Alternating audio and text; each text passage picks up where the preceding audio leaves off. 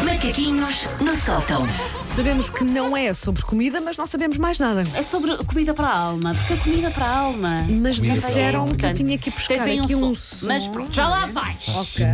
Eu dou ordens, sou eu que mando nesta brincadeira, Deixa é o lá meu jogo, a ver, bola é deixa minha. lá. Eu, Mas quando era tem que- miúdo, nem Ah, com bola eu tinha amigos para jogar, portanto, nem à bolinha. Coitadinho, eu roubavam-te ia. a bola e obrigado, Paulo. eh, E, eu. com sorte, se quisesse a minha bola para roubar, já era uma sorte, Pois é, estás a perceber? oh Paulo. Mas depois eu cresci.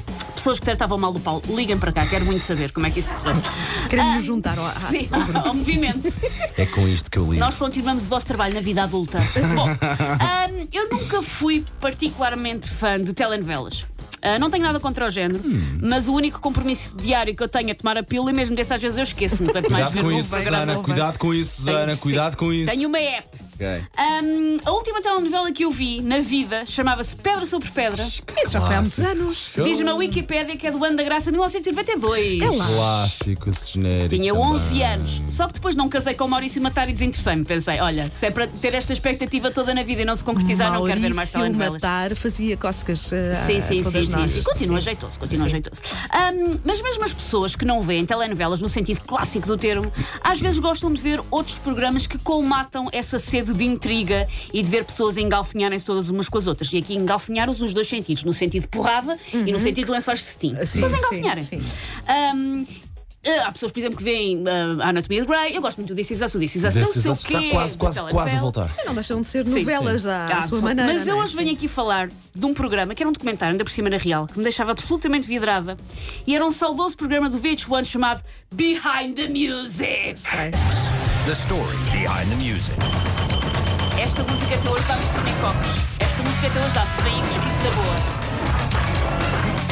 Para a minha Eu dificuldade adorava em chegar- isto. Eu não estou a Ai, conseguir eu chegar lá. adorava isto. Paulo, Behind the Music, lá Paulo ver. estão todos no YouTube, tu não vais fazer nada o resto da tarde, Sim, garanto. eu adorava Para quem isto não também. acompanhava, o Behind the Music era uma lembro série de disto. documentários que passavam então na VH1 e que se focavam nas bandas e nos artistas, vá, com uma vida de bastidores mais chumarenta. Aham, aham. A bronca dos Limp 5 com os, uh, do Limp 5 com os Milli Vanilli que tiveram de devolver o Grammy. Uhum. O facto de basicamente todos os Fleetwood Mac terem andado uns com os outros, tipo todas as combinações possíveis de Fleetwood Mac. O facto do Steven Tyler dos Aerosmith ter estado para quinar para aí duas dúzias de vezes. tudo aquilo.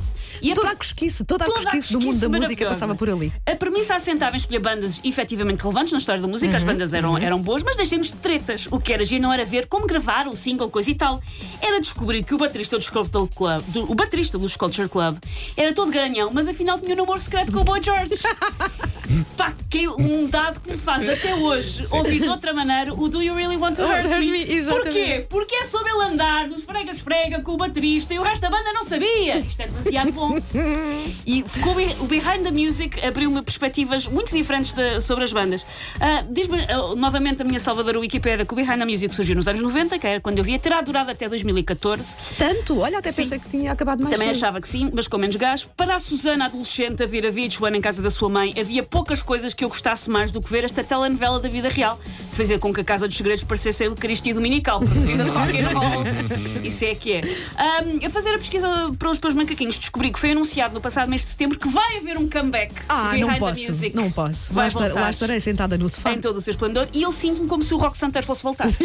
Eu gostava demasiado disto. Pá, eu adorava isto também. Boa memória, olha, boa memória. Estão todos no The YouTube. story Ok, já behind dei the aqui music. a namorar, não me lembro disto. Não Mas me lembro olha, nada disto. recomendo porque é mesmo feito com aquele, com aquele docinho da cosquice.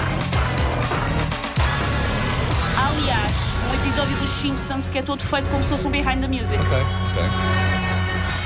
Bum, está feito.